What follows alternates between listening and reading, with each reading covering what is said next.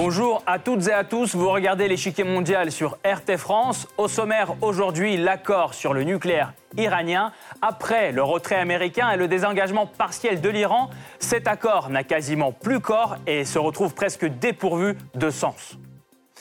Quels sont les derniers développements liés au dossier nucléaire iranien qui fait l'objet d'âpres batailles diplomatiques à l'international le 4 juillet 2020, les signataires européens du traité sur le nucléaire iranien réitèrent une fois de plus leur attachement au deal et appellent à le sauver. Pourtant, son avenir est très incertain. Début janvier 2020, l'Iran annonce ne plus suivre les limites imposées sur son programme nucléaire. En réponse, la France, l'Allemagne et le Royaume-Uni déclenchent une procédure juridique contre Téhéran. Un acte qui provoque une vive réaction de la République islamique qui déclenche à son tour une contre-procédure visant la France, l'Allemagne, le Royaume-Uni et les États-Unis. Téhéran les accuse de multiples violations de leurs obligations découlant du traité. De son côté, Washington avance l'idée de conclure un nouvel accord sur le nucléaire iranien. Idée qui ne trouve pas de soutien parmi les signataires restants du deal. La Russie et la Chine s'opposent en outre à l'initiative américaine, suggérait à l'ONU de prolonger l'embargo international sur les ventes d'armes à l'Iran qui expire partiellement en octobre 2020.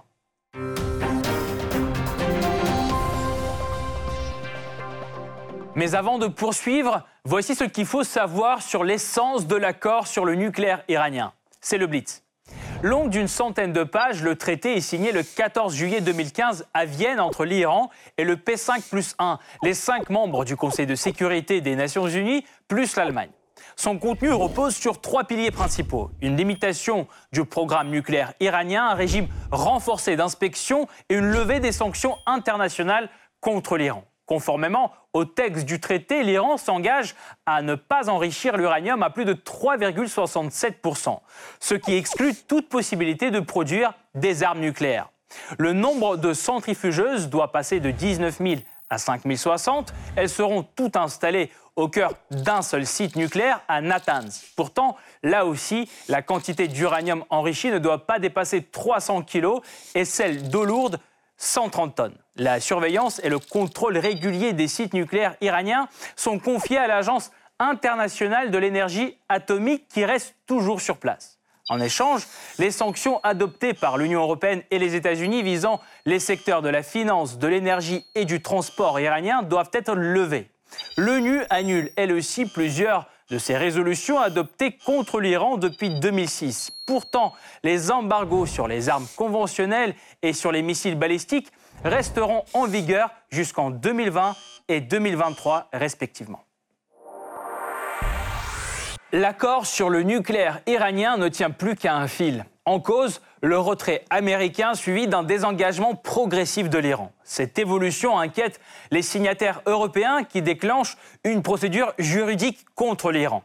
La République islamique répond par le lancement d'une contre-procédure accusant les Européens et les États-Unis de multiples violations de l'accord. Pourtant, sauver cet accord est toujours possible.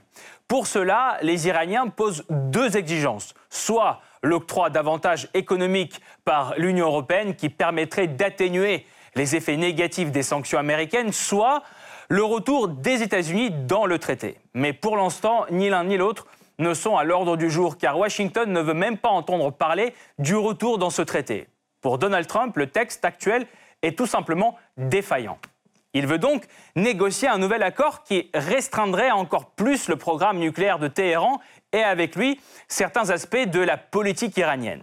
Initiative à laquelle les signataires restants de l'accord restent plutôt sceptiques. Néanmoins, Washington continue à exercer une politique de pression maximale sur Téhéran. En plus des sanctions économiques déjà adoptées, l'administration Trump propose à l'ONU de prolonger l'embargo international sur les armes qui expire partiellement en octobre 2020. Pourtant, Moscou et Pékin se prononcent contre. Alors pourquoi l'administration de Donald Trump insiste-t-elle absolument sur un nouvel accord? Comment l'ONU réagit-elle à la suspension du respect des engagements côté iranien? Quelles sont les solutions envisagées pour sauver cet accord? Pour répondre à ces questions, nous rejoignons David Rigolet-Rose, chercheur à l'IFAS et chercheur associé à l'IRIS, rédacteur en chef de la revue Orient Stratégique. Monsieur Rigolet-Rose, bonjour. Bonjour. Tout d'abord, à quoi sert le désengagement iranien de l'accord nucléaire En passant outre les limitations posées par l'accord, que l'Iran veut-il réaliser au juste ah, L'Iran répondait tout simplement à la sortie unilatérale effectuée par le président Trump le 8 mai 2018. Euh, le euh, président Trump avait considéré que l'accord qui avait été signé euh, n'était pas suffisamment contraignant. Donc, de manière unilatérale, il avait décidé que les États-Unis n'en faisaient plus partie. À la suite de quoi, après une période de, latence, le, Téhéran a décidé de répondre, d'envoyer des messages en, signalant tous les deux mois, à partir du 8 mai 2019, sa rétractation par rapport aux différents engagements qui étaient effectivement impliqués par l'accord signé euh, dans le JCPOA, donc l'accord sur le nucléaire iranien de, 2015. Euh, ça s'est fait par étapes. Euh, la première, donc, le 8 mai, d'abord concernant le stock d'enrichissement, puis le plafond d'enrichissement à 3,67%. donc augmenté. Ensuite, la question des centrifugeuses, notamment avec l'usine de Natanz. Et à la suite, effectivement, de, ces diverses étapes, Aujourd'hui, euh, l'Iran est quasiment, euh, euh, c'est quasiment affranchi de l'essentiel des, contraintes qui lui étaient imposées par l'accord. C'était un message destiné effectivement aux signataires pour les mettre au pied du mur en demandant que cet accord soit respecté aussi au profit de l'Iran. Donc les motivations de Donald Trump, on les verra un peu plus tard dans cette émission, mais aujourd'hui le président américain veut conclure un nouvel accord. Parmi euh, ces exigences est mentionné notamment le statut permanent euh, pour toutes les restrictions sur l'Iran, car aujourd'hui elles ont une durée limitée dans le temps. Euh, pensez-vous que les dispositions de l'accord actuel soient vraiment insuffisantes? Alors elles ont été jugées insuffisantes par Donald Trump, mais pas par les signataires au moment où l'accord a été effectivement validé. Il y a effectivement parfois des zones d'ombre, c'est-à-dire que la question de la pérennité des clauses contraignantes euh, a été évoquée à plusieurs reprises, pas uniquement par Donald Trump d'ailleurs, également par le président Macron. Euh, c'était sa fameuse théorie des quatre piliers, c'est-à-dire on maintient l'accord pour le, pour ne pas le remettre en cause. Et on le complète notamment sur la question des délais euh, qui pourraient être prolongés, la question du balistique et de l'engagement régional de l'Iran.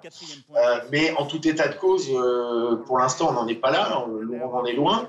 simplement, le président Donald Trump considère que cette question de la pérennisation des, contraintes était, était une, quelque chose qui n'était pas acceptable de, de son point de vue. Et, c'est ça, là-dessus, c'est ce qui a justifié son, retrait. Le problème, c'est que le retrait américain condamne l'accord tel qu'il avait été signé euh, en 2015. Merci beaucoup, Monsieur Rigoleros. Nous allons poursuivre notre analyse tout de suite, mais nous vous retrouverons en fin d'émission pour plus de détails sur la question. Merci.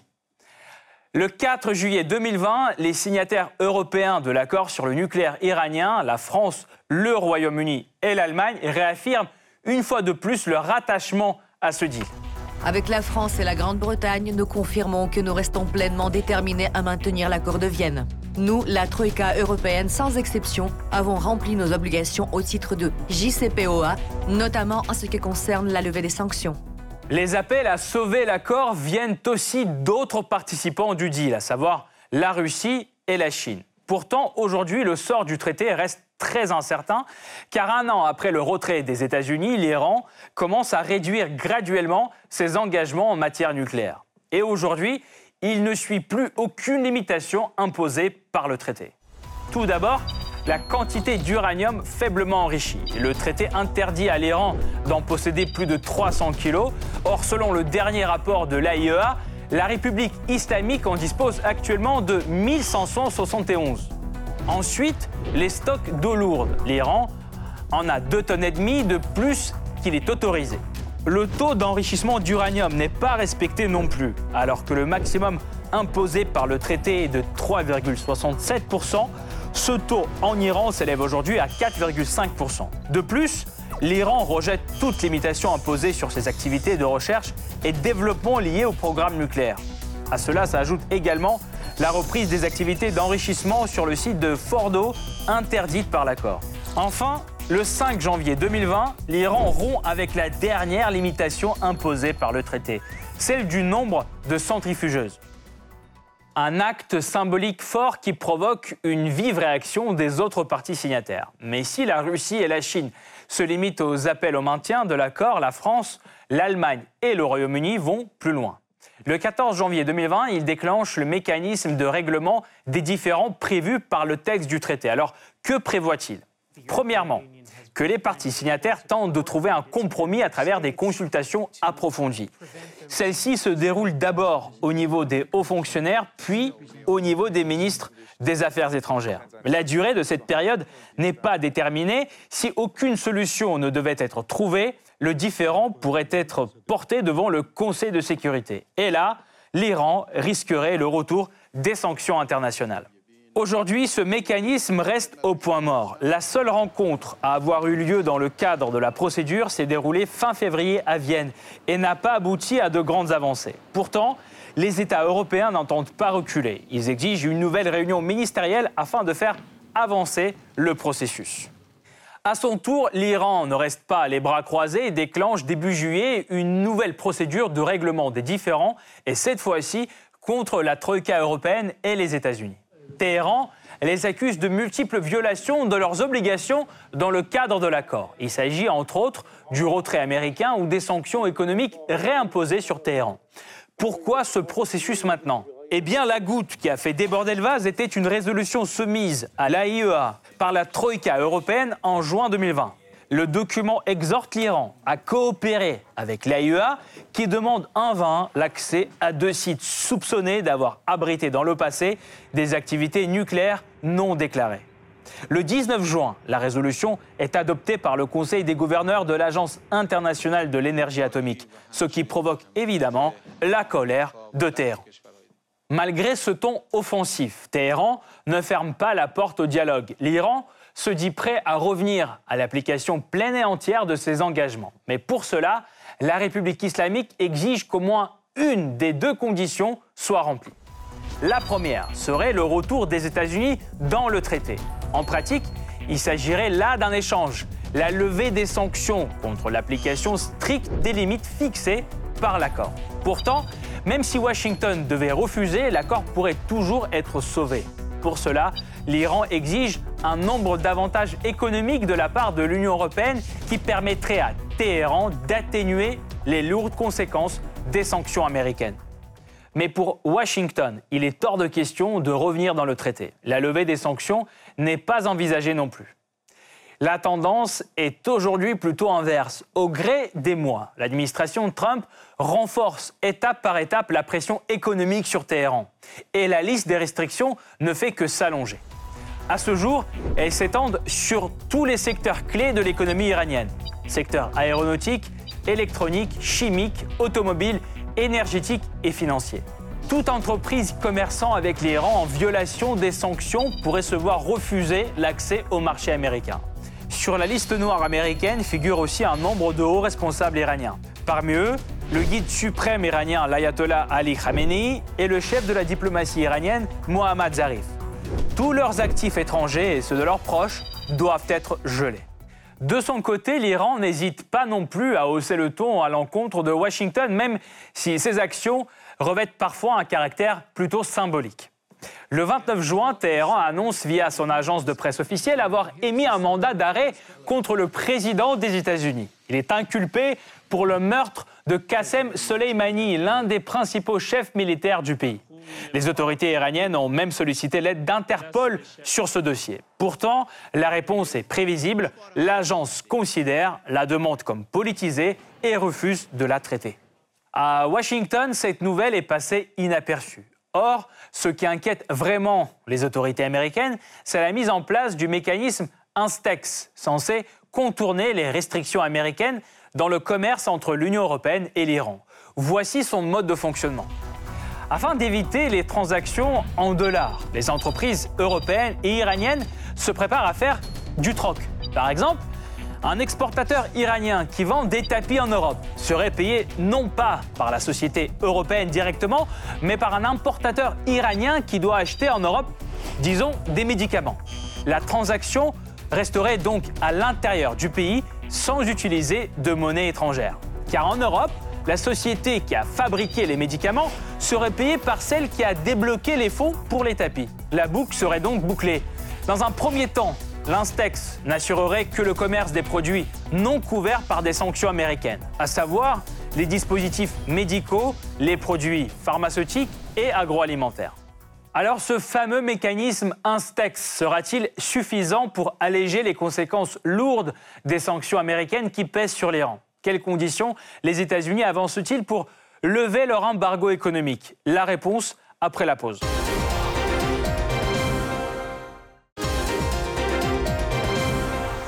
Près de cinq ans après sa signature, l'accord sur le nucléaire iranien est sur le point de tomber à l'eau. Mais l'espoir n'est toujours pas perdu pour sauver ce traité aujourd'hui tant critiqué par Washington. Pourtant, les Américains ont eux-mêmes joué un rôle dans le lancement du programme nucléaire iranien. C'est à la fin des années 50 que l'Iran lance son programme nucléaire uniquement à des fins civiles. En 1957, l'Iran adhère au programme Atome pour la paix lancé par les États-Unis, qui promeut une utilisation pacifique de l'énergie nucléaire. Au terme de cet accord, les États-Unis conviennent de fournir un réacteur de recherche de 5 MW thermique et de centrales électriques. L'année suivante, Téhéran rejoint l'Agence internationale de l'énergie atomique, ou AIEA. En 1968, elle signe le traité de non-prolifération nucléaire et accepte donc de ne pas se doter de l'arme nucléaire. Mais elle dispose tout de même du droit de développer une énergie nucléaire civile. Depuis lors, le pays entreprend une étroite collaboration avec les pays occidentaux. En 1975, l'Allemagne aide l'Iran à la construction de sa première centrale nucléaire à Boucher. Deux ans plus tard, la France entame la construction d'un second site dans le pays. Cependant, la fin des années 70 marque un véritable tournant dans le dossier nucléaire iranien. Après la révolution islamique de 1979, le pays devient une république islamique avec à sa tête l'ayatollah Khomeini. Dès sa prise de pouvoir, Khomeini se distancie des puissances européennes et gèle le programme, jugeant l'utilisation de cette énergie contraire aux principes de l'islam. Pourtant, il revient sur sa position à la suite de la guerre Iran-Irak qui débute en 1981. L'Irak de Saddam Hussein utilise des armes chimiques. L'Iran souhaite alors renforcer sa sécurité et le développement du secteur nucléaire devient de nouveau une priorité pour l'Iran. Face au refus des pays occidentaux de poursuivre toute coopération nucléaire, l'Iran se tourne dès les années 90 alors vers l'Argentine, la Russie puis la Chine qui le fournissent en uranium et en technologie, et ce dans un but pacifique. À la suite des attentats du 11 septembre 2001, le président George W. Bush accuse l'Iran de faire partie de l'axe du mal, c'est-à-dire de soutenir le terrorisme et la prolifération d'armes de destruction massive. C'est à ce moment que les États-Unis commencent à se préoccuper de plus en plus du programme nucléaire de leur nouveau rival stratégique. L'Europe commence aussi à se soucier des activités nucléaires iraniennes. En 2003, la France, l'Allemagne et le Royaume-Uni, dit UE3, entament des négociations avec l'Iran. Elles aboutiront à la déclaration de Téhéran qui prévoit des inspections inopinées de l'AIEA sur les sites nucléaires. L'année suivante, sous la pression de l'UE3, l'Iran suspend l'enrichissement en uranium. Cependant, l'arrivée au pouvoir du président conservateur Mahmoud Ahmadinejad en 2005 change la donne. Il décide de reprendre l'enrichissement à l'uranium et insiste sur le fait que l'Iran souhaite développer le nucléaire civil et pas la bombe, sans pour autant convaincre les pays occidentaux. En réponse, le Conseil de sécurité de l'ONU vote en 2006 la résolution 1737, puis en 2007 la résolution 1747. Elles imposent un embargo contre l'Iran sur les technologies et les armes liées au nucléaire, telles que les missiles balistiques, et interdisent l'importation et l'exportation d'uranium enrichi. En 2013, nouveau changement de pouvoir, le modéré Hassan Rouhani se hisse à la présidence iranienne. Il se distancie de son prédécesseur. Il souhaite entamer de nouvelles négociations sur le nucléaire afin d'obtenir un allègement des sanctions qui paralysent le pays, une décision accueillie favorablement par les États-Unis. En 2015, après 20 mois de négociations, les membres permanents du Conseil de sécurité et l'Allemagne, dit P5 plus 1, signent avec l'Iran l'accord de Vienne sur le nucléaire iranien ou JCPOA. Il prévoit une série de mesures limitant le programme nucléaire iranien en échange d'une levée progressive des sanctions à l'échelle mondiale et nationale contre la République islamique. Néanmoins, ces avancées seront de courte durée. Fraîchement élu en 2016, le président américain Donald Trump veut rompre avec le JCPOA qu'il qualifie de désastreux et de pire accord de tous les temps. Même si l'AIEA réaffirme que l'Iran ne viole pas le JCPOA, les États-Unis se retirent officiellement de l'accord en 2018 et rétablissent des sanctions au plus haut niveau contre l'Iran.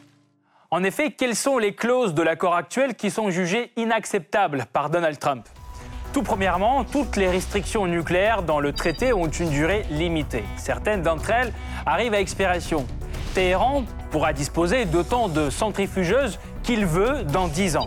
Au bout de 15 ans, il devient possible pour l'Iran de construire de nouvelles usines d'enrichissement d'uranium, d'en stocker plus de 300 kg et de l'enrichir jusqu'à un niveau militaire. Et dans 25 ans, il n'y aura plus d'inspection supplémentaire des sites nucléaires iraniens. Washington souhaite donc que les restrictions de l'accord de Vienne soient permanentes pour Téhéran. Par ailleurs, que le nucléaire iranien reste civil ou pas, Donald Trump souhaiterait que Téhéran renonce à son programme balistique. Selon Washington, de telles armes pourraient être munies de givre nucléaires et seraient donc dangereuses pour la sécurité de la région. Enfin, la Maison-Blanche voudrait que l'Iran cesse de soutenir des groupes militaires que les États-Unis qualifient de terroristes. Parmi eux, le Hezbollah, qui siège au Parlement libanais. Ou encore le mouvement chiite Asaïb al-Al-Haq, connu entre autres pour sa participation à la libération de Mossoul de l'emprise de Daesh. Le retrait de la Syrie et la fin de soutien aux outils au Yémen, la liste de demandes est longue. Des changements radicaux que Washington veut voir dans un nouvel accord plutôt que de modifier le deal actuel. Une proposition aussitôt rejetée par un Iran outré. Avant de négocier, il veut que Washington lève ses sanctions et revienne dans le cadre de l'accord existant. En effet, tout en proposant des pourparlers, les États-Unis continuent d'appliquer leur stratégie de pression maximale sur Téhéran. De plus, ils ont trouvé un nouveau levier pour l'exercer.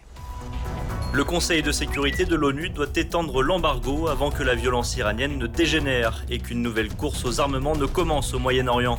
Le compte à rebours a commencé. En effet, selon l'accord nucléaire, l'embargo sur les armes à l'encontre de l'Iran expire partiellement en octobre prochain. Pour l'empêcher, fin juin, les États-Unis soumettent un projet de résolution au Conseil de sécurité de l'ONU.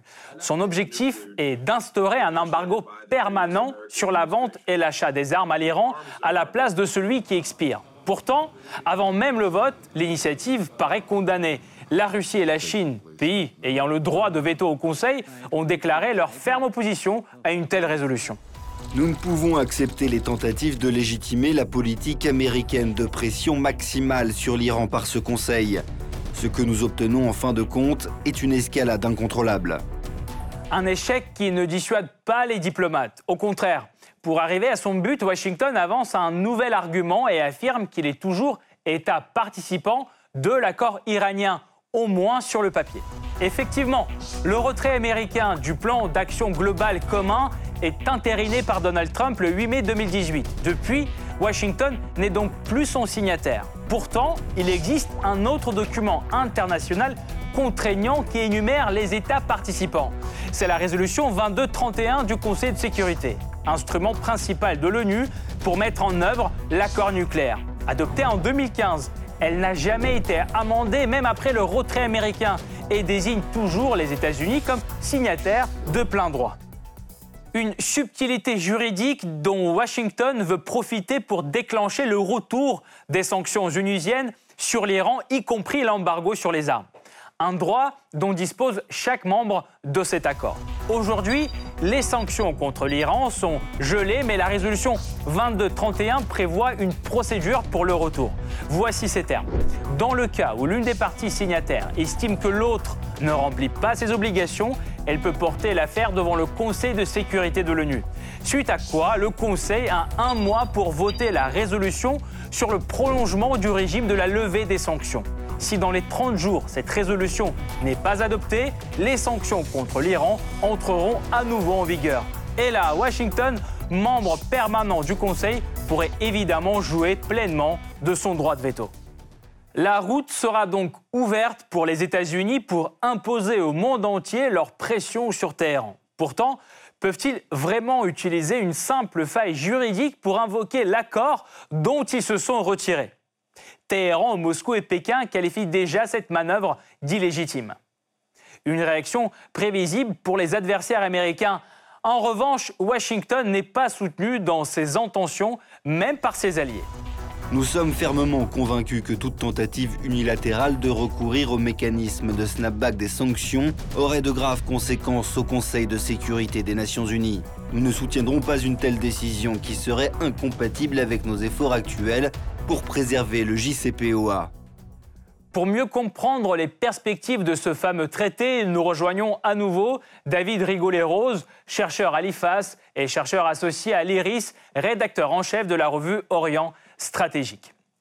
Monsieur Rigolet-Rose, la condition de l'Iran dans cette situation est la suivante. Soit Washington revient dans l'accord, soit l'Union européenne lui offre un certain nombre d'avantages économiques pour pallier aux effets négatifs des sanctions américaines. Pourtant, peut-il vraiment compter sur ses partenaires européens aujourd'hui?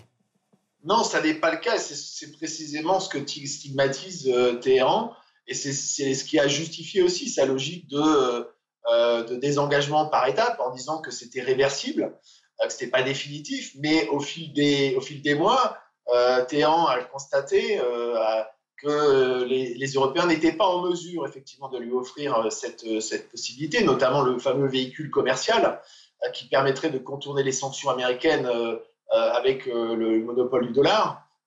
Les, Européens n'ont pas été en mesure de le faire, c'est ce précisément ce que reprochent les Iraniens aujourd'hui. Et donc on est, on est dans une forme d'impasse parce que de toute façon, il y a la pression maximale américaine d'un côté, euh, avec la perspective de l'élection présidentielle américaine de novembre euh, prochain, ce qui n'est pas anodin. Euh, et on peut penser que les, Iraniens verraient plutôt d'un bon oeil un autre candidat à la Maison-Blanche. Et puis, de l'autre côté, évidemment, ceux qui demeurent signataires, en l'occurrence les Européens, plus la Chine et la Russie. Mais la question des relations commerciales, de toute façon, est hypothéquée par la logique que j'évoquais extraterritoriale de, des sanctions américaines. Et donc, d'une certaine manière, c'est un peu la quadrature du cercle. Euh, si possible, en deux mots, vraiment très brièvement, euh, pour vous, cet accord, dans euh, l'état actuel des choses, a-t-il un avenir, oui ou non? Alors, pour l'instant, cet accord est, est en voie de, désagrégation, même si les autres signataires essaient de le maintenir en, en, en, vie, avec toutes les difficultés que ça comporte. Euh, c'est d'autant plus compliqué pour les Européens que les Européens s'alignent progressivement euh, sur euh, une, forme d'exigence renforcée, notamment parce que il y a des, rapports de l'AIEA, l'Agence internationale de l'énergie, qui atomique, qui évoquent un manque de coopération et de transparence de, Téhéran actuellement, ce qui laisse le, spectre du d'un retour potentiel aux, aux Nations Unies, avec ce que souhaiteraient évidemment les Américains, avec le principe du snapback, c'est-à-dire qui, permettrait le rétablissement de toutes les sanctions. Ce que ne souhaitent pas les Européens, ni les Russes évidemment, euh, ni les, Chinois, mais euh, effectivement aujourd'hui la situation paraît bloquée. Merci beaucoup, euh, David Rigolet-Rose. Je rappelle, vous êtes chercheur à l'IFAS et chercheur associé à l'IRIS, rédacteur en chef de la revue Orient Stratégique. Merci d'avoir participé à notre émission. Cette partie-là n'est pas encore terminée. La semaine prochaine, une nouvelle partie vous attend avec d'autres pions sur l'échiquier mondial. À bientôt sur RT France.